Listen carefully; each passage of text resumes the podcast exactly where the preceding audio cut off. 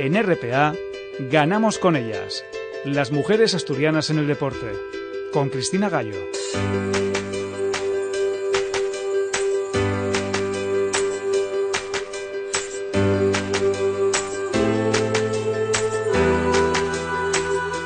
Comenzamos el mes de diciembre y además lo hacemos con una noticia histórica, porque esta semana se ha anunciado la creación de la Vuelta a España femenina. Parece mentira, pero todavía no existía una vuelta para ellas en nuestro país. Desde hace años es cierto que se organizaba una carrera en la última etapa de la Vuelta masculina por el circuito de la Castellana y en las últimas ediciones se organizaba una carrera de tres etapas que se quedaba evidentemente pequeña. Pues por fin, la organización de la Vuelta a España ha dado el paso, aunque no tendrá las mismas dimensiones que la masculina. Serán siete etapas, una de ellas contrarreloj, una de ellas de montaña, muy similar en duración a lo que viene siendo desde hace años ya el Giro Rosa y el ahora recuperado Tour de Francia femenino.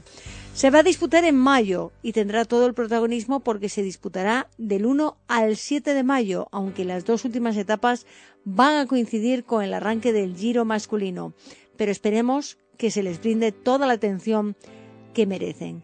De mano ya es un gran paso y una gran noticia poder ver que nueve años después de que se celebrase esa primera edición de una sola carrera en la etapa final de la Vuelta masculina, este próximo 2023 podamos ver la primera Vuelta a España femenina de la historia.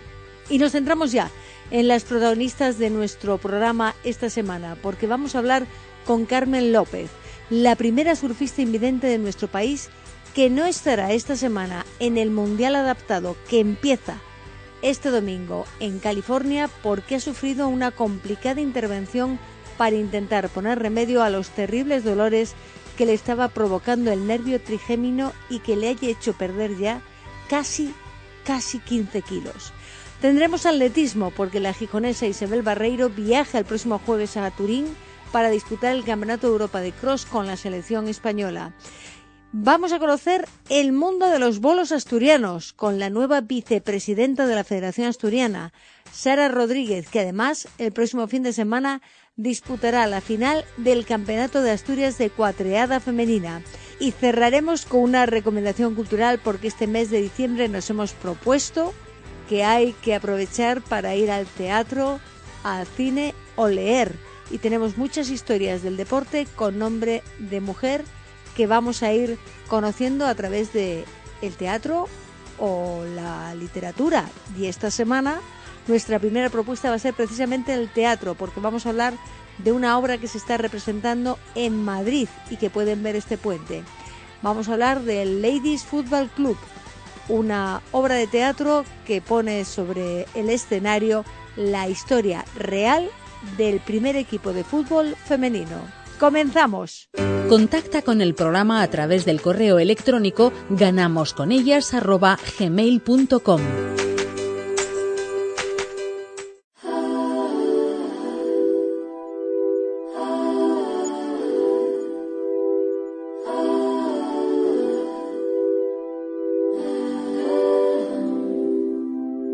I've been watching you for some time. Stop staring at those ocean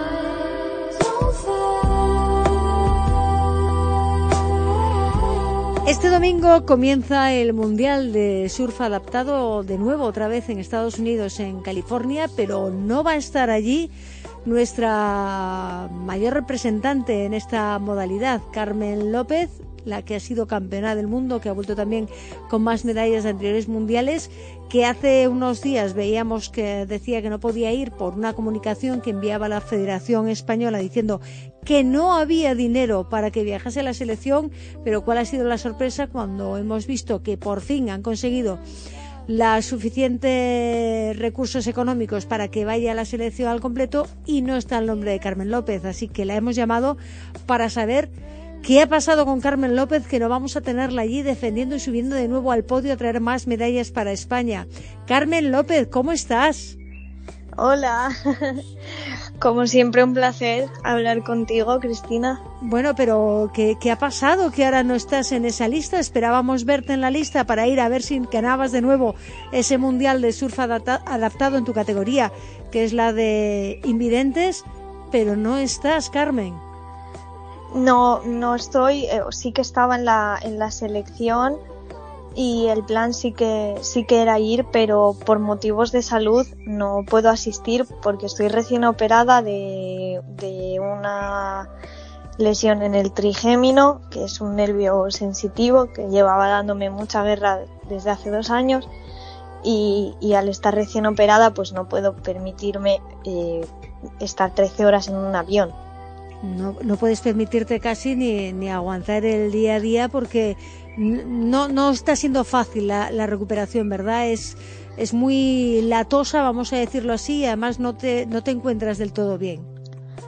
Pues la verdad es que me operé el día 18 de noviembre y bueno, ya me había operado con, con anterioridad para intentar eh, resolver este, este problema y, y, no había resultado como, como se esperaba en un principio, así que decidimos eh, volver a, a realizar la, la, misma operación, pero eh, durando más, más tiempo. Eh, el procedimiento consiste en que te meten una aguja por la mejilla con un globo, y ese globo te lo hinchan y te comprimen el nervio para paralizarlo. Mm. entonces lo han dejado puesto más tiempo y bueno, esto pues me está, me está conllevando un, posoperatorio, digamos, más largo que la otra vez. La otra vez yo a los tres días ya estaba bien y esta vez pues eh, sí que es verdad que noto que, que estoy tardando más en recuperar, todavía tengo un poco de inflamación en, en la zona de la mejilla y del pómulo, un poquito en el ojo y, todavía me, me duele la mandíbula, me duele el, el ojo y el, el pómulo, no puedo hacer esfuerzos de, de cargar peso ni, ni, agacharme hacia adelante. Entonces, bueno, no, no sería eh, las condiciones más óptimas tampoco para, para ir a una competición como es un mundial. Desde luego que, que no, pero cuando eh, salió la primer, el primer comunicado de la Federación diciendo que no había recursos para que fuese la, la selección de surf adaptado a, a, este, a este mundial, ¿Tú habías pasado ya por el quirófano o no habías entrado todavía al quirófano? No, yo no. Estaba pendiente de saber cuándo iba a ser la, la intervención y resultó que el primer comunicado eh, que nos dieron eh, contándonos esto de que no íbamos a poder ir, creo recordar que fue el 12 de, de, de noviembre y yo pasé por el quirófano el 18. Hmm. Sí, porque o sea fue... que al final, eh, al final, mira, eh, pues eh, un año que no va, que no, no, yo no voy, eh, pero por lo menos eh, resolver un problema de salud que, que es bastante grave porque es un dolor horrible que te incapacita muchísimo y, y por lo menos quitármelo de delante y, y para el próximo año pues eh, esperando estar ahí a, a, a pleno rendimiento. Claro, porque me imagino que si esa nota de prensa hubiese salido mm, más tarde o no hubiese salido, tú habrías aguantado hasta este mundial y no te habrías operado hasta la vuelta de Estados Unidos, ¿no? No, no, no. Yo, yo habría tenido que, que aguantar igual y, y, quedarme en casa porque lo primero es la salud.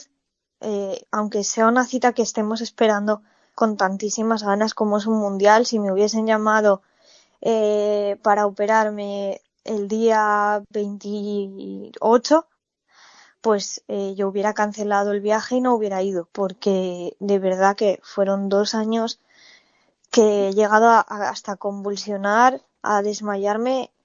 Eh, es una cosa que te, te, limita mucho la vida porque yo he tenido miedo de salir a la calle sola y de que me pudiera pasar algo por, por esto, por, por tener estos ataques de, convulsiones, de, de, inconsciencia. que no sabes cómo te va a reaccionar el cuerpo, que a lo mejor te puede pillar pues en, en haciendo cualquier recado fuera o en el gimnasio, te incapacita para coger pesos, te, no sabes qué es lo que te va a provocar la próxima crisis. Eh, aquí ahora mismo lo, lo que importaba era mi salud. Evidentemente, lo primero es la salud y más cuando cuentas que quién iba a pensar, ¿no? Que, que un problema con el nervio trigémino te fuese a incapacitar tanto como, como lo ha hecho, pero tú estos años no has dejado de, de competir y de, y de hacer deporte y lo has hecho pese a todos estos problemas. Pues he estado estos dos años, eh, pues entre que esperas para las operaciones y, y que estás probando tratamientos, porque yo antes de las operaciones pues intentaron otras cosas, no sabían primero lo que era, estuve tomando y, y a, al momento de, de, ahora estoy tomando eh, unas 10 pastillas al día. Madre, para pastillas el dolor, para poder dormir, eh, son muchas cosas porque al final eh, un dolor crónico como es en mi caso, que se volvió crónico, eh, una neuralgia del trigémino, eh, te acaba afectando a, todos los niveles de tu vida. Eh, acabas pues con una depresión, acabas acaba afectándote a que no te quieres levantar de la cama porque realmente yo no sabía qué era lo próximo que me iba a desencadenar una crisis. Si levantar eh, una bolsa de la compra o hablar con alguien por teléfono o cepillarme el pelo. Es que no lo sabía. Entonces te, te limitas tú a ti mismo pa, para hacer cosas. Y bueno, eh, cuando pasas por esto, buscas, buscas cosas que hacer o, o, la gente te anima y tú te obligas un poquito a hacer cosas para, para no pensar y para no, para no entrar en una espiral descendente y autodestructiva que, que te lleve a hacer o a pensar cosas que, que, que no quieres. Mm. Y entonces sí que ahí el, el deporte, aunque con dificultades, eh, te ayuda, te ayuda. En mi caso me ayudó, sí que me costó, me costó más ir a entrenar. Había días que no iba, cancelaba el entrenamiento de ese día y no iba, pero, pero bueno, lo haces, lo haces porque tienes que seguir viviendo de alguna manera, ah. aunque tu calidad de vida se vea afectada. Yo tenía que ir a clase también y hacer exámenes, hacer cosas y, y no podía. De hecho, este año ha sido el que menos he entrenado. Y además es que en todo este tiempo, ¿cuántos kilos has perdido también? Porque has tenido que dejar incluso, es que el problema es que no puedes ni siquiera masticar, no puedes ni comer bien. Pues no, porque además a mí al afectarme a todo el lado de izquierdo de la cara, eh, pues eh, masticar algo o, algo tan simple como cepillarme los dientes mmm, ya era una, una un gatillazo de dolor tan, tan intenso que, que lo dejabas. Eh, tú y yo personalmente nos hemos visto hace poco en, en una gala mm.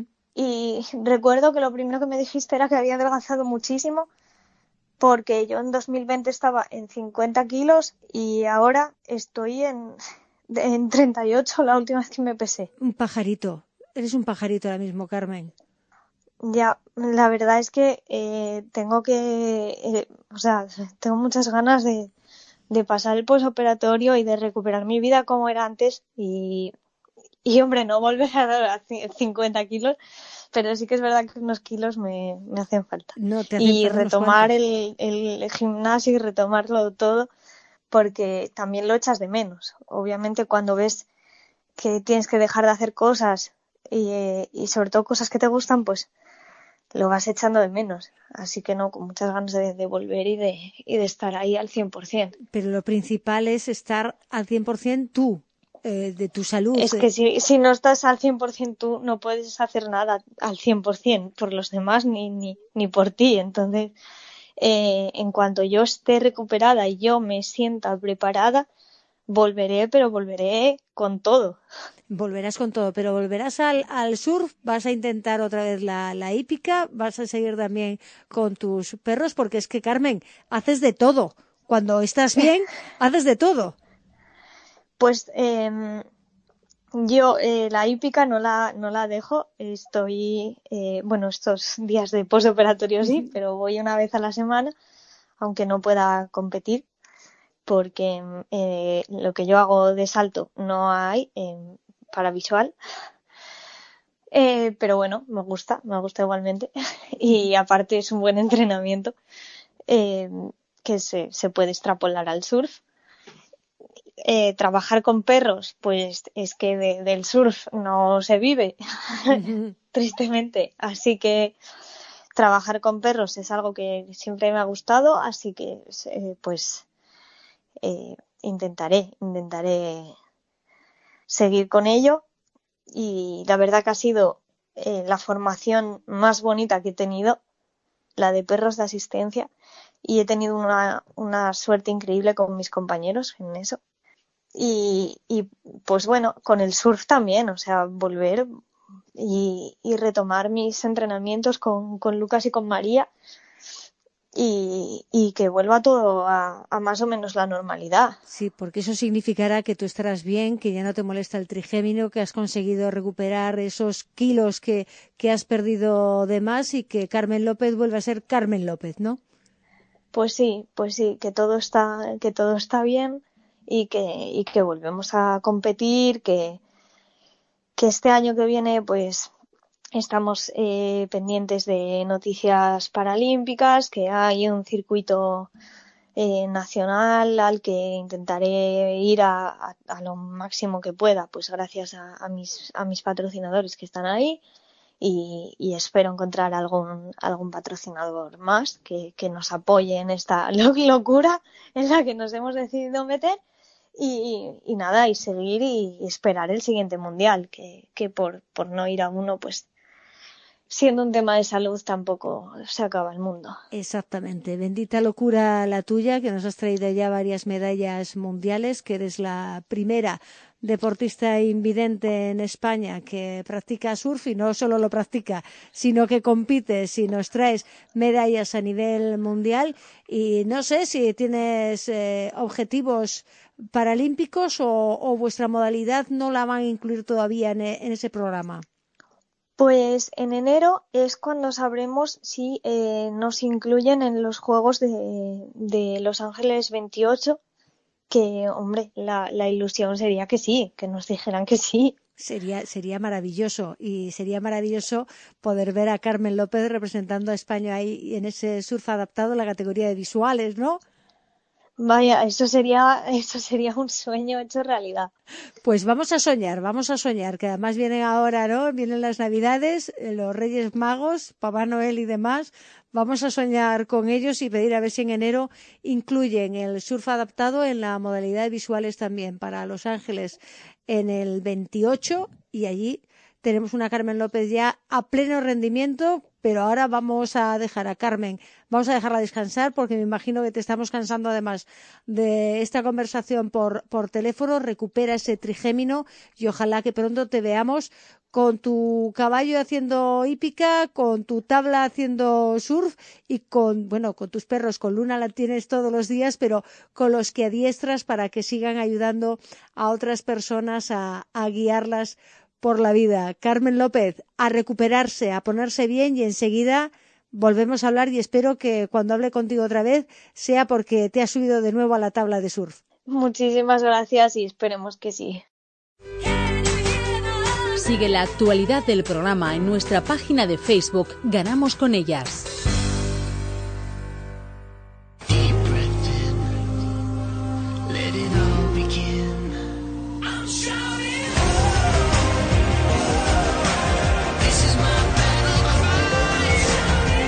La sintonía de atletismo, así que toca hablar de atletismo como siempre con Anamelia Menéndez y después, bueno, de escuchar el testimonio de, una campeona como Carmen López y lo que nos ha contado, pues lo que se puede leer además entre líneas, como ese dolor que le llevaba a pensamientos terribles y aún así siguió compitiendo. Pues eh, terrible, Anamelia, ¿no? Lo que puede es que jamás me habría imaginado yo que un nervio como el trigémino que tenemos ahí en la cara podría suponer tantísimo como lo que le está suponiendo ahora mismo a esta campeonísima del surf adaptado, la primera mujer en España invidente que hace surf.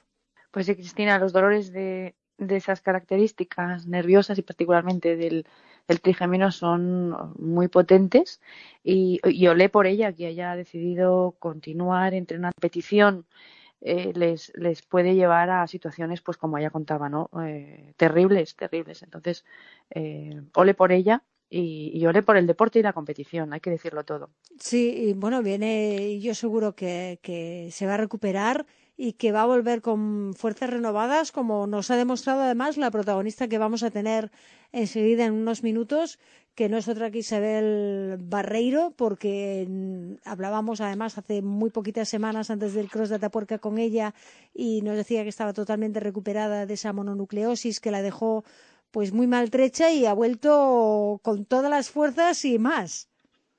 Por supuesto, Cristina, tenemos que hablar de Isabel Barreiro porque es que es la mejor española, la mejor atleta española del momento en la temporada que toca, que es la temporada de cross. Y, después, como tú dices, de, de- de una lesión o de una enfermedad que deja tan machacados al cuerpo, tan machacado el cuerpo de las, de las atletas. Ha llegado y cómo ha llegado Isabel Barreiro. No podemos dejar de hablar de ella, Cristina, y de la selección española, en la que, como por supuesto está, eh, va a competir en el próximo europeo de Turín. Claro, porque es el próximo domingo, el 11 de diciembre, cuando tenemos e- ese campeonato de Europa de campo otra vez en el Piamonte, en Turín. 20 mujeres y 20 hombres, eh, un equipo muy equilibrado en el que eh, participan, hay categorías sub-23 y sub-20 y el relevo mixto, como siempre, dos hombres y dos mujeres. Y, y Isabel está, eh, lógicamente, en el equipo absoluto, ya no está en el equipo sub-23. En este equipo absoluto femenino hay nombres como, como el de Marta García, Águeda Marqués, Carolina Robles y Irene Sánchez Escribano. Son campeonas eh, de España absolutas, eh, internacionales, lógicamente, olímpicas, en el caso de Carolina Robles de 3.000 obstáculos. Eh, Marta García, que es la actual reina del 3.000 eh, este año, el 3.000 español, el 5.000, perdón. el 5.000, eso te iba a decir yo, equivocando 3.000 de distancia. obstáculos, sí. Y, y bueno, Isabel Sánchez Escribano, que es eh, una de las grandes, correrá su tercer europeo, es mm, bicampeona nacional de campo a través este año con el permiso de nuestra Isabel Barreiro, la atleta de Gijón, con la que tantas veces hablamos, Cristina. Sí, es una, desde luego que tenemos una selección con la que podemos optar a, a casi todo, ¿no? Con ese Irene Sánchez Escribano, con Carolina Robles, como has dicho tú, Marta García, Águeda Marqués y, por supuesto, con Isabel Barreiro, que es la atleta que más ha brillado, como has dicho tú, en la actual temporada de cross, porque lo ha ganado, ha ganado, hablábamos con ella después de ganar el cross de Sornosa, ¿no? El de Amorebieta, eh, Exacto. que, que lo había ganado esta temporada. En Itálica era cuarta y era la primera española, pero en ese eh, cross de Atapuerca, porque hablábamos con ella antes de ir allí, fue la segunda española y fue ahí donde conseguía la plaza. Exacto, ella fue, como dices, cuarta en Italia y primera española. También corrió estupendamente en la Sarte, que fue octava, Morevieta primera, como decías, y en Atapuerca primera española. Y Atapuerca era el cross que definía, eh, o acababa de definir para el seleccionador español, la selección que finalmente iba a acudir a, a Turín. Ella misma nos lo decía, que las dos primeras mujeres era, tenían la clasificación directa para el europeo y como así fue, no, no, no podía ser de otra, de otra manera. Pues yo creo que ha llegado el momento de, de hablar de nuevo con, con, ella y saber cómo prepara este europeo. Saludamos ya a nuestra protagonista Isabel Barreiro, con la que hablábamos hace muy poquitos días y estaba a punto de, de disputar esa tapuerca donde buscaba la plaza y ya tiene la plaza para el europeo. Isabel, me imagino que, que, feliz, ¿no? De irte a este europeo, que no es el primero para ti, pero sí en categoría absoluta esta vez, sí con, todas, todas, vas como absoluta. Bueno, pues sí, lo que tú dices, eh, no es el primer europeo, eh, de hecho creo que es el, el, sexto, pero sí que es mi primera internacionalidad absoluta y bueno, es algo que, siempre motiva mucho y hace especial ilusión y bueno, quieres hacerlo bien porque es algo que te vas a acordar de ello siempre. Así que bueno, voy con muchas ganas. Isabel, eh, estábamos hablando antes de, de contactar contigo que mm. está siendo la atleta revelación del cross en España, eso es así. Estás en el equipo absoluto femenino junto a nombres como Marta García, Águeda Marqués, Carolina Robles o Irene Sánchez Escribano, que tú siempre nos hablabas de que era una de las atletas referentes para ti, o Naima Sí. Ait Ali Bou. Em, ¿Qué se siente? ¿Tienes presión a ir en ese equipo sabiendo que eres la mejor del momento?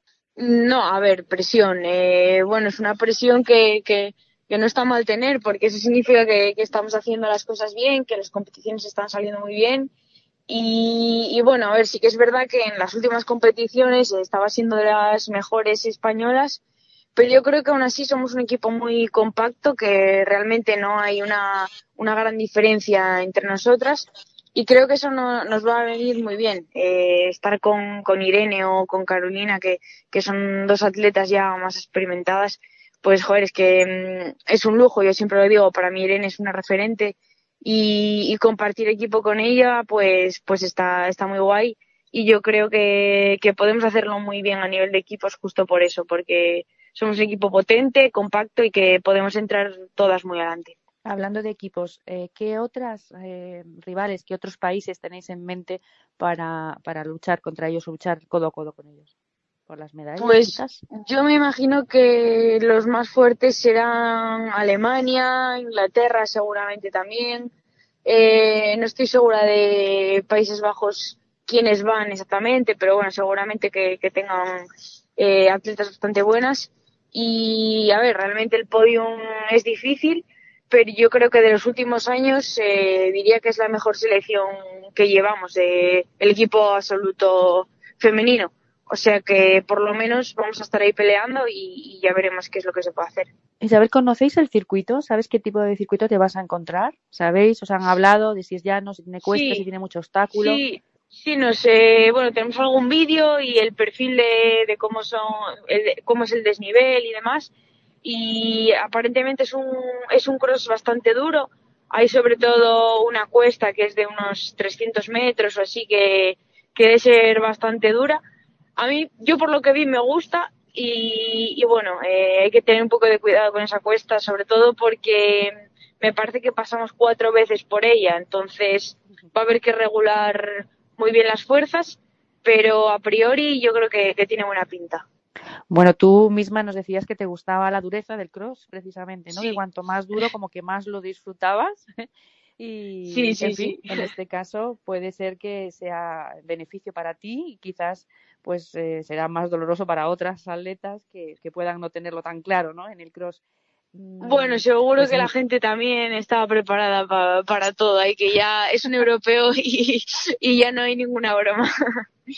No es ninguna broma, pero sí hemos visto, y tenemos que decir las personas que nos escuchan, que hay un variado eh, grupo eh, de, de atletas en el que caben Mm. desde corredoras de 5.000 a corredoras de 1.500. Hemos visto en algún equipo sub-23, sobre todo, eh, corredoras de 3.000 obstáculos, corredoras de 10.000. Entonces, bueno, hay un elenco de, de personalidades atléticas, vamos a decir así, que eh, puede algunas beneficiarles y a otras no tanto, digo yo. ¿Qué opinas tú Sí, a ver, eso? al final, lo, una de las mm, cosas yo creo que buenas del cross es que también juntas a gente, pues eso, de que, que hacen pruebas mm, bastante diferentes, porque puedes ver gente que igual se dedica más al 1500, incluso 800, y otros que son más de, de 10.000. Y, y bueno, eso está bien porque, bueno, en función de cómo sea el circuito, pues a unos les irá mejor, a otros peor, pero siempre vas a tener alguna baza buena. O sea que yo creo que, que eso está muy bien y, y a nosotros no nos va a ir mal por eso, porque tenemos un poco de todo. De hecho, pues eso, eh, desde Irene y Carolina que hacen los obstáculos, luego está Águeda que hace 1500 y, y yo que hago el 5000. O sea que tenemos un poco de todo. Tenemos un poco de todo y todo bueno. Mm, ¿Qué, tienes que decirnos al respecto de que en un europeo puede que haya menos africanas?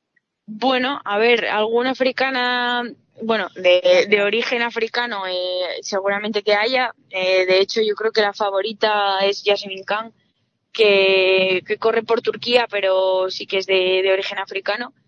Y, a ver, es, lo de siempre. Precisamente ella ya demostró en Itálica que estaba a otro nivel, fue la que ganó. Eh, pero bueno, que no haya tanta cantidad de, de africanas, pues hace que, que nosotras tengamos un- unas pocas más de opciones. Sin duda, no va a ser fácil para nadie y además, ¿quién tiene miedo a las africanas después de haberte visto en los últimos crosses, verdad? Eh, miedo bueno, perderlo miedo no, respeto sí, pero y- miedo ninguno. Bueno, Isabel, pues eh, cuídate estos días que te quedan antes de marchar, eh, que tengas mucha suerte, que, ninguna tengáis ninguna lesión y que, y que os salga todo lo bien que merecéis, todo lo bien de lo que sois capaces. Y antes de despedirme, me gustaría decir que se acaba la temporada y que estás pensando en cambiar de club, si no has cambiado ya. Sí, sí, ya, bueno, ya es oficial, ya eh, fiché por el Bilbao Atletismo. Eh, de momento, hasta, hasta que empiece enero, sigo en el Valencia, pero sí, a partir de enero hay cambio de club. Bueno, Bilbao queda más cerca también, ¿no, Isabel? Aunque Sí, un, poquito más cerca, sí. es más fácil. Además, creo que se está haciendo un equipo potente en Bilbao. Ya nos contarás qué es lo que os qué está trayendo a tantas buenas atletas a Bilbao ahora. Bueno, la verdad que sí, que están, están apostando fuerte por, por nosotras y sobre todo en el cross. Eh, también ficharon a Carolina Robles, así que bueno, este 2023 va, va a estar muy bien. Que tenemos el europeo de cross en, en febrero y yo creo que vamos a llevar un equipo muy potente, o sea que yo estoy encantada de estar con ellos. Bueno, pues eh, suerte, buen viaje a Turín. Es un viaje corto, pero sobre todo el domingo queremos verte dándolo todo en los puestos de cabeza. Seguro que sí, que te vemos, que te dejas ver, seguro. Eso espero. Muchas gracias a vosotras. Gracias. Y hablando de, de equipos, Ana Amelia, hay que recordar que las asturianas en esto del cross, no solo Isabel Barreiro, son muchas más y además hemos tenido eh, no solo las asturianas en otros eh, equipos, sino también equipos aquí en Asturias que han venido con, con grandísimos resultados. Exacto, Cristina. Eh, así es el caso del Gijón Atletismo, que en este Campeonato de España campo a través por clubes metió a dos equipos eh, femeninos en el podium, que fue el equipo sub-20 y el equipo sub-16. En el equipo sub-20 hay que destacar a, a Marianne Benker, que está haciendo una excelente temporada de cross también, la, atleta de Gijón. Hay que destacar que Isabel Barreiro y Beatriz Álvarez Uh, contribuyeron también eh, por equipos, aparte de sus, de sus eh, clasificaciones individuales, a la plata para el Valencia, del cual, como bien nos decía Isabel, eh, ya no va a ser miembro a partir de finales de diciembre. Sí, cuando empiece el nuevo año, porque las fichas de, los clubes de atletismo empiezan con el año natural. Pero bueno, Ana Media, cerramos aquí atletismo, pero la semana que viene volvemos, porque te recuerdo que tenemos pendiente esa polémica de las vallas. Habíamos hablado de esas vallas eh, cortas altas con María José Mar Domingo y con Teresa Randonea y nos toca hablar de las vallas largas y, y bajas. Y bajas. y bajas. Así Exacto, que... Cristina. Nos quedan las vallas largas y bajas, el cuatro vallas, que no son cuatro vallas, sino son diez, y se corren 400 metros. Eh, de ello nos, poda, nos podrá hablar la mejor atleta española del momento y una de las mejores de todos los tiempos de 400 metros vallas, um, que es Sara Gallego. Eh, estad atentos. Exactamente. Todo el mundo a sintonizar el próximo domingo porque vamos a escuchar a Sara Gallego lo que nos tiene que contar de esas 400 metros vallas. Aramelia Menéndez, hasta la próxima semana. Disfruta del puente. Si tienes algo, disfruta de estos días. Eh, un saludo, Cristina. Sigue la actualidad del programa en nuestra página de Facebook Ganamos con ellas.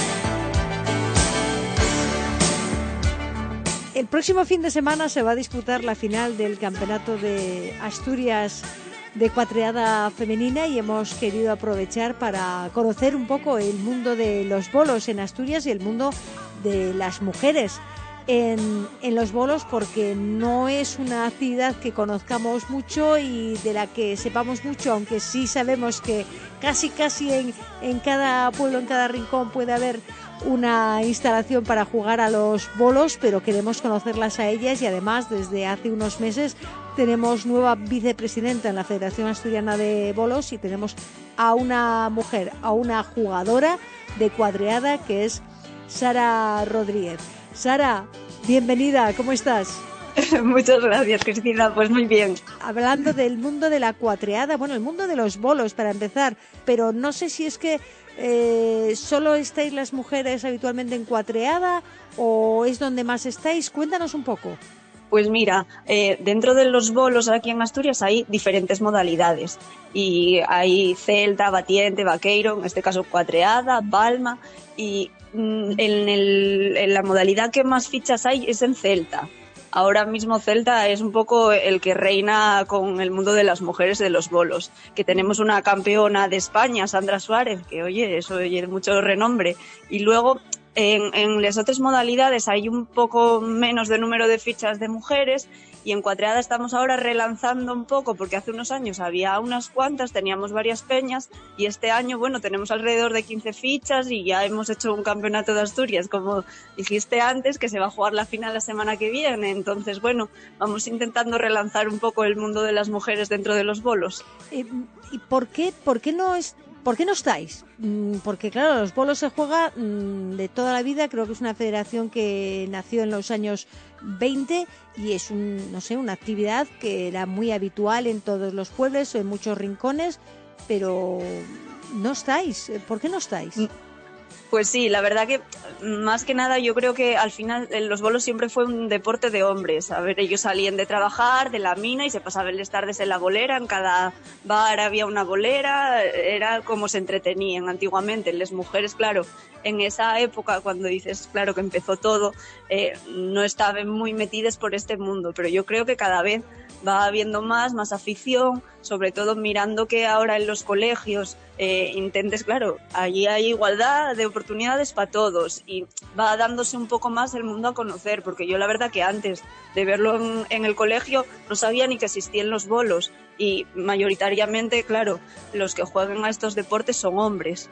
Mm, Pero tú vienes de una familia que, que está muy ligada al mundo de los bolos, empezando por, por tu padre de esa Peña El Berrón, ¿no? Pues sí, la verdad que fue el que nos inició así un poco en los bolos, que ahora y el presidente de la Peña, que ya se fundó hace unos añinos, y, y gracias a él y que empezamos a ver un poco en el colegio cómo funcionaba todo, unimos tres amigas a jugar. Mi abuelo también jugó hace unos años y en- nos metimos la mi hermana y yo y bueno, de momento aquí seguimos los tres jugando en la Peña. Bueno, bueno la- eh, como dices tú, la tu hermana a la que has eliminado en semifinales de este campeonato de Asturias para meterte tú directamente en esa final. ¿Qué tal has llevado tú esa la, la rivalidad entre hermanas para disputar esa semifinal del campeonato de Asturias?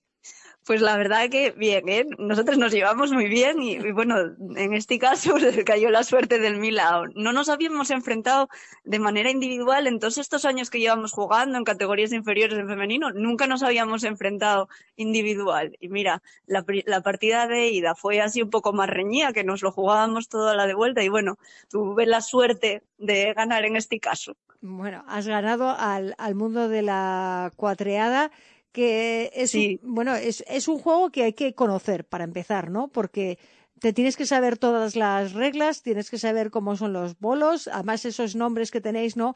Para cada bolo, porque tenéis el biche, el cinca, que creo que le llamáis, de, Sí. dependiendo de dónde, dónde estéis jugando, en qué lugar de Asturias tiene incluso nombre distinto, ¿no? Sí, sí, sí, de- depende un poco para la zona donde vayas, pues llamas un poco de una manera o de otra, pero bueno, más o menos el 5, el biche, el 9, esos suelen llamarse en todos los lados igual. Luego la finca o la finca, depende de dónde vayas, pero la modalidad cuatreada más o menos mm, de la misma manera en todos los lados. Y a la hora a la hora de jugar, evidentemente me imagino que no hay mucha diferencia. Jugar en categoría femenina y masculina, las reglas son las mismas y simplemente es, bueno, es una cuestión de, de puntería, ¿no? De precisión. Sí, nada, lo único que cambia en los torneos de categoría femenina o de los senior o de los hombres en general es la distancia. Las mujeres podemos tirar a partir de 15 metros. Es un poco más adelante que los hombres, que los hombres en categoría así absoluta, por decirlo, son a partir de 19 y medio, salvo los aficionados que de 18.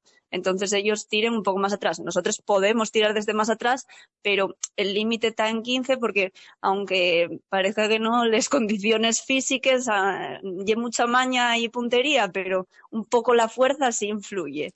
Entonces, para ir un poco adentrándose en el mundo, tenemoslo un poquitín más fácil, pudiendo acercarnos un poco más. Ya, hay que trabajar mucho brazos, ¿no? Porque hay que lanzar, hay que tener la, la fuerza para lanzar el bolo, pero sobre todo tener la maña y la técnica. Sí, más que nada, y eso, la maña y la técnica. Entrenar mucho, porque este deporte, aunque parezca que no, el entrenar notase bien, pero la fuerza un poco sí influye, porque tienes que al final llegar a una bola, y es verdad que los boles van la medida y el peso en función de cada persona, que se adapten un poco a ti. O sea, esas bolas pueden pesar, eh, tú puedes coger una más pesada porque te va mejor lanzarla eh, para que vaya más fuerte o de otra manera, o puedes co- Sí. más ligera, ¿no? Sí, sí, sí. Sí, depende de cada persona. Tú, les boles son propias. Tienes unas boles propias que tú vas cambiando en función de, de, claro, por ejemplo, los niños desde que van creciendo, van poco a poco también yendo para atrás en el tiro, porque los niños empiezan desde más adelante y según vas creciendo vas cambiando el tamaño de la bola y luego el peso, porque no es lo mismo un paisano que tira desde atrás, que tiene mucha fuerza, igual tira unos boles de 800 gramos y nosotros que nos cuesta un poquitín más, los nuestros igual pesen entre 600, 500 y pico. Vas un poco en función de lo que tú te sientas más a gusto. Claro, eso es, es tiene toda la lógica evidente, pero eh, quiero que me hables, bueno, la cuatreada me has dicho que tenéis ahora 15 licencias, ¿no? Más o menos, Sí. eh, las mujeres que estáis jugando, el próximo Sí. eh, sábado día 10 será la final, ¿no? A ver quién se proclama campeona de Asturias de, de cuatreada, una final que se va a Sí. disputar en Villaviciosa. Pero nos has hablado antes de que donde más mujeres tenemos es en el, en el bolo celta, o sea, en el occidente asturiano, porque creo que el bolo celta es el que se conoce también como bolo tineo, ¿no? Eh, sí, sí, sí. Nada, el bolo celta es eso, donde, donde te contaba antes que más licencias tienen. Ya lleven unos cuantos años teniendo eso, mujeres muy punteras. Allí realizan campeonato femenino, incluso mixto. Que, oye, sería algo que intentaríamos reflotar un poco para todas las modalidades, porque son al final un poco las pioneras. Y es lo que te comentaba, que eh, Sandra Suárez se proclamó campeona este año que el bolo celta en campeonato llegaba al campeonato de España, que en otras modalidades no. Y bueno, eso es un reconocimiento muy grande. ¿Cuáles son las características, las diferencias de, de este bolo celta o bolo tineo para que ahora o para que siempre haya tenido más mujeres que el resto de modalidades? Pues la verdad que no te sabría decir por qué, porque bueno, yo creo que igual un poco va en la cultura de, de la zona, eh, que las características de la gente, que al final igual eh, es un bolo que está como un poco más delimitado en, Asturias y, y como que hay mucha más afición, yo creo, y entonces se animan mucho más las mujeres. La cuadrada está como un poco, por decirlo, llevas el, el centro y el oriente, pero igual va un poco más disperso. Entonces, igual yo lo achacaría un poco a eso, que al final eh, las características geográficas que igual te, te creen un poco más de afición al tener un poco más cerca todo. Claro, sí, sí, porque eh, eso que has comentado es, es que es cierto, ¿no? El- el- se juega, dependiendo en qué lugar de Asturias estés, se juega unos bolos o otro, ¿no? Tú has dicho, en el centro de Asturias es la cuatreada, ¿no? La que más se, se Claro. lleva. En ese occidente que tenemos el, el bolo celta y luego en el oriente ya habría más también bolo palma porque se juega mucho en Cantabria Claro. también, ¿no? Claro, el, el bolo palma, eh, desde la federación, ellos opten mucho más por la zona de Cantabria, y es normal, y es donde al final y el deporte rey, y, y los torneos van mucho más ligados a, a la comunidad vecina. Aquí no, al ser un poco limítrofe, eh, no, no tenemos como tanta cultura, pero jolín, eh, sería interesante poder eh, en futuro, en el futuro, porque no es nada fácil, un poco extender todas las modalidades de bolos en toda la región, porque eh, hicimos ya eh, por el verano, a finales de junio, me parece, unas jornadas que con niños de colegios en la Morgal, donde eh, se impartieron clases de diferentes modalidades de bolos, que, oye, así das la posibilidad a que todo el mundo les conozca y si os apetece jugar, pueden ver un poco la variedad que hay dentro de los bolos en general. Claro, para verlos todos, porque luego eh, has hablado también del bolo batiente, que ese es ya en la zona de salas y, y grado, ¿no? Más o menos solo se juega por Claro, ahí. sí. Sí, es más en esa zona de, de más, un poco más el occidente. Son un poco eso, lo que hablábamos, dependiendo de la zona, juegues más por un lado por otro. Y es verdad que el bolo celta llega un poco más a la zona de Oviedo, que ahora se estaba intentando, que, porque en Oviedo, por ejemplo, eh, bolera de, de cuatreada no hay, porque había una y se cerró, y se está intentando en la zona del Cristo hacer una, una de cuatreada. Y bueno, también comentaban que también hay muchas fichas de Celta que vive la gente por Oviedo, que oye, que se podría intentar también hacer una bolera allí cerca del antiguo UCA, que también darías un poco de posibilidad en el centro a, a ir jugando también al bolo celta. Sería un poco intentar reflotar los bolos en, la zona centro, que pa- parece mentira que en Oviedo, en sitios así,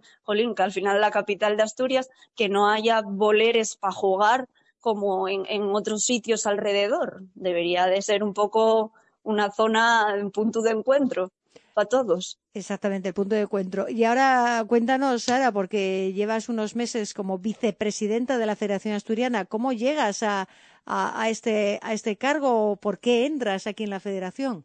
Pues mira, la verdad que fue un poco por, por la gente que tenía alrededor. Eh, al final, Mario Blanco, Iván Rivas Terrones y Isidro Valverde fueron los que nos animamos nosotros cuatro un poco a, a meternos al final la federación un poco por, por reflotar los bolos, porque parece que no hay tanta afición. Hombre, hay afición por jugar, pero es verdad que llevar una directiva o cargos así es muy complicado, porque no, nunca estás a gusto del todo. Nosotros venimos todos desde cuatreada, que desconocemos muchísimas cosas de las diferentes modalidades de bolos. Entonces, intentamos un poco nosotros tomar ese cargo como la junta directiva, pero delegar un poco en, en diferentes personas en, que estén eh, dentro de las otras modalidades para que ellos nos den un poco idea de, de, lo que se hace en los demás, porque al final nosotros venimos de otro mundo completamente distintos. Controlamos de lo nuestro, pero de lo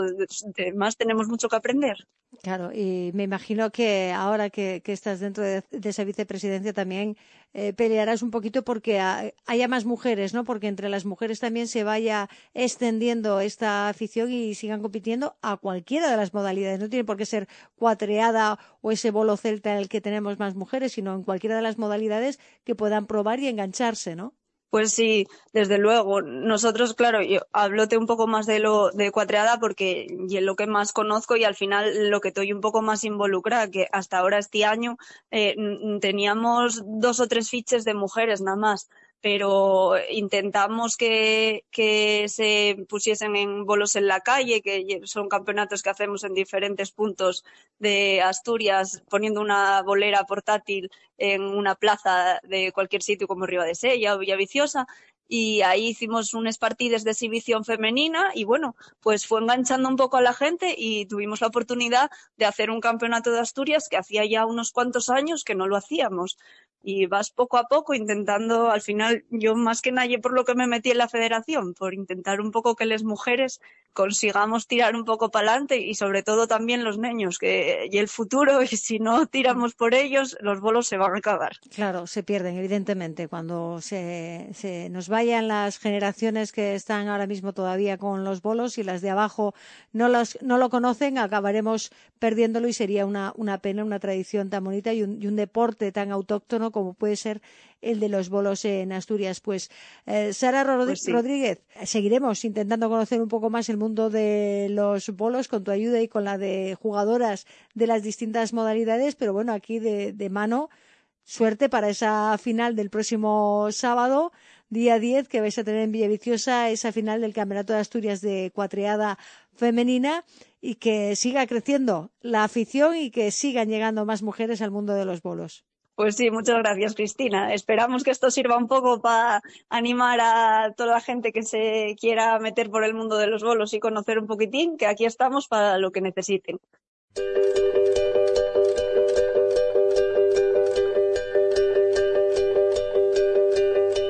Y tenemos que hablar de fútbol sala porque aprovechando que el próximo martes además es festivo, tenemos un partido en Villaviciosa al que no podemos faltar porque se juegan en octavos de final de la Copa de la Reina de Fútbol Sala. Ahí va a estar el Sprint Sider Rodiles, que saltaba a la sorpresa en la segunda eliminatoria y pasaba a estos octavos de final. Y vamos a hablar con su entrenador, porque Santi Tuero ha vuelto a los banquillos para ver cómo afrontan este partido tan especial. Buenas, Santi, ¿cómo estás?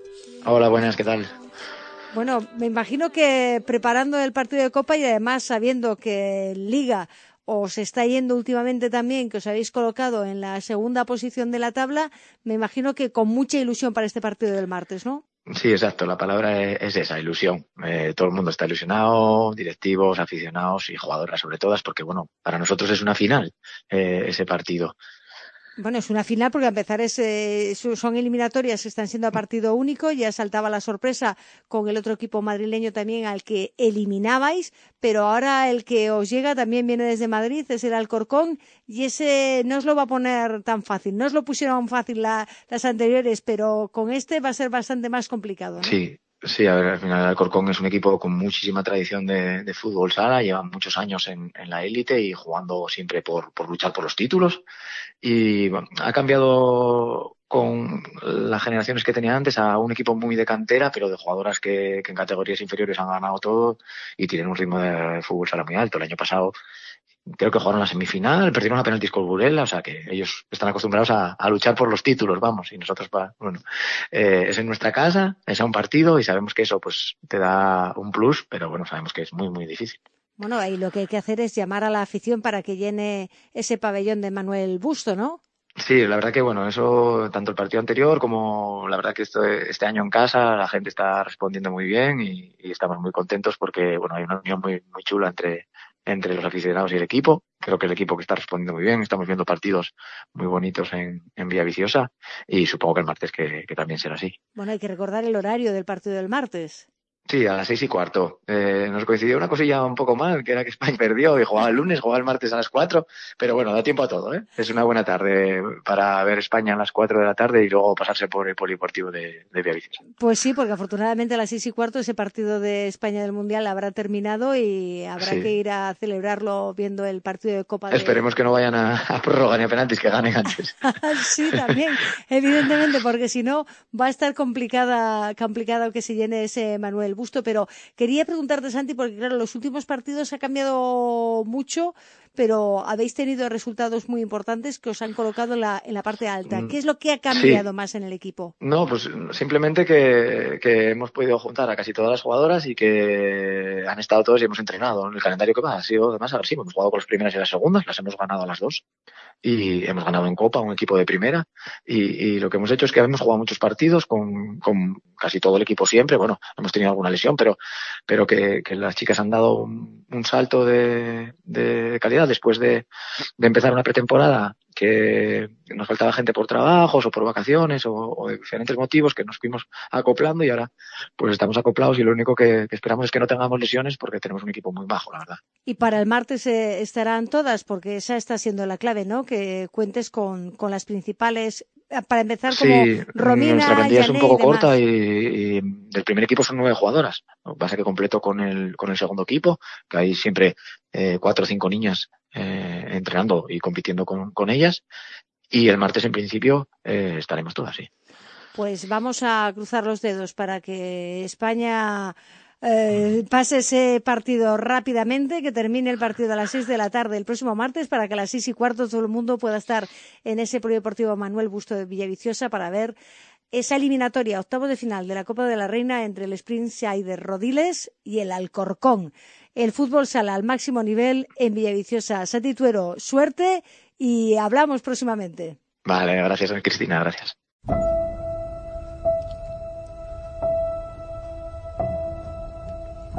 Este mes de diciembre que estrenamos nos hemos propuesto hacerles alguna recomendación cultural deportiva y como empieza una larga semana de puente queremos proponerles una obra de teatro muy especial, aunque se está representando en Madrid, pero la oportunidad de estos días de puente nos ha parecido oportuno recomendarles la obra Ladies Football Club, coincidiendo además con el hito que se ha producido en el Mundial de Fútbol Masculino de Qatar, porque por primera vez una árbitra, Stephanie Frappart, ha dirigido un partido de un mundial masculino, el Alemania-Costa Rica, al que toda España miraba de reojo. La francesa Stéphanie Frappart sigue abriendo caminos y lo hizo además acompañada en las bandas por otras dos árbitras, Neuza Bach y Karen Díaz. Este hito nos lleva a otro, al que se ficciona en la obra de teatro Ladies Football Club y que es el nacimiento del primer club de fútbol femenino. Bueno, no el primero, ahora se lo explicamos. El autor, el italiano Stefano Massini, lo sitúa en 1919 en una fábrica de munición en la que las mujeres estaban trabajando cubriendo los puestos que los hombres habían dejado para ir al frente a la Primera Guerra Mundial. A través de los perfiles de estas mujeres podemos entender la lucha, los miedos, los obstáculos y la realidad que vivieron estas mujeres de principios del siglo XX. La obra se basa en una historia real, la del Dicker Ladies Football Club, que un 26 de diciembre de 1920 congregó a 53.000 espectadores en el Godison Park de Everton para verlas jugar, creciendo además en popularidad hasta que un año después, solo un año después de este hito de esos 53.000 espectadores, la Federación Inglesa prohibió jugar a las mujeres en liga, una prohibición que se mantuvo durante 50 años, pero las Ticker Ladies continuaron jugando hasta 1965 y fueron capaces de recaudar más de 10 millones de libras en sus partidos de exhibición, porque la competición estaba prohibida. Aunque, como le decía antes, este no es el primer club de fútbol femenino. La historia del primer club de fútbol femenino es aún más antigua, porque se remonta a 1895, año en el que se registra además el primer partido oficial de la historia disputado, según reza así en las crónicas de los periódicos de Londres. Nettie Honeyball, una activista de los derechos de la mujer, fue la fundadora del primer club deportivo denominado British Ladies Football Club, un club que fundó con la ayuda de una lady, Lady Florence Dixie, la hija del marqués de Queensbury. Horrible estaba tan convencida de que el fútbol sería una buena herramienta para empoderar a las mujeres en plena lucha, además, de las sufragistas por el derecho al voto, que ella decía que tenían que jugar a fútbol porque era un juego tanto masculino como femenino. Nettie Honeyball puso un anuncio en el periódico solicitando mujeres que quisieran participar en un partido de fútbol. Contestaron al anuncio 30 mujeres y el 23 de marzo de 1895 se disputó ese histórico primer partido que presenciaron más de 10.000 personas según las crónicas, aunque era un campo sin graderío, así que algunas personas poco podrían ver. Eran mujeres que llevaban solo unos meses jugando, entrenando en el parque, bajo la dirección además de un jugador del Tottenham al que Nettie Honeyball había convencido para que las enseñase a jugar a fútbol. El partido creó gran expectación. Según las crónicas, lucían gorra, blusón y bombachos que les permitían moverse con libertad y dieron además un buen espectáculo para algunos. Para otros cronistas, arremetieron contra ellas y despreciaron su esfuerzo. Jugaron muchos partidos, recaudaron fondos para causas solidarias y atraían a miles de espectadores allí donde iban, porque según los periódicos de la época había ciudades en las que reunían a 10.000 u 8.000 personas para verlas jugar. Lo cierto es que, bueno, esos inicios que después siguieron con esa creación de las Dicker Ladies que ficciona en la obra de teatro el Ladies Football Club el autor italiano, esa obra que le estamos recomendando que tienen los teatros del canal de Madrid, pueden ver lo que sucedió, lo que pensaban estas mujeres y lo que sufrieron, porque les recuerdo que después de haber tenido ese récord de 53.000 espectadores, las Dicker Ladies, bueno, toda la competición para las mujeres, la Federación Inglesa lo prohibió y hasta 50 años después no pudieron volver a correr detrás de un balón en un campo reglamentario y en una liga federada. Mucho nos queda todavía por andar, pero ahora en esos teatros del Canal de Madrid pueden ver hasta el próximo 23 de diciembre Ladies Football Club.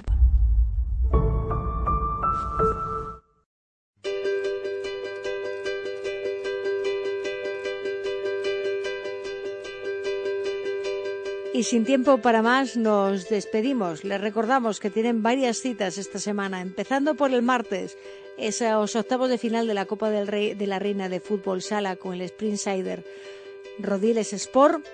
Después tenemos también el Europeo de Cross de Turín con Isabel Barreiro y la final del Campeonato de Asturias de Cuatreada Femenina, esos bolos asturianos que hemos conocido con la vicepresidenta de la Federación, con Sara Rodríguez. Les dejamos con los saludos de José Rodríguez en el control de sonido y quien les habla, Cristina Gallo. Que tengan un feliz puente.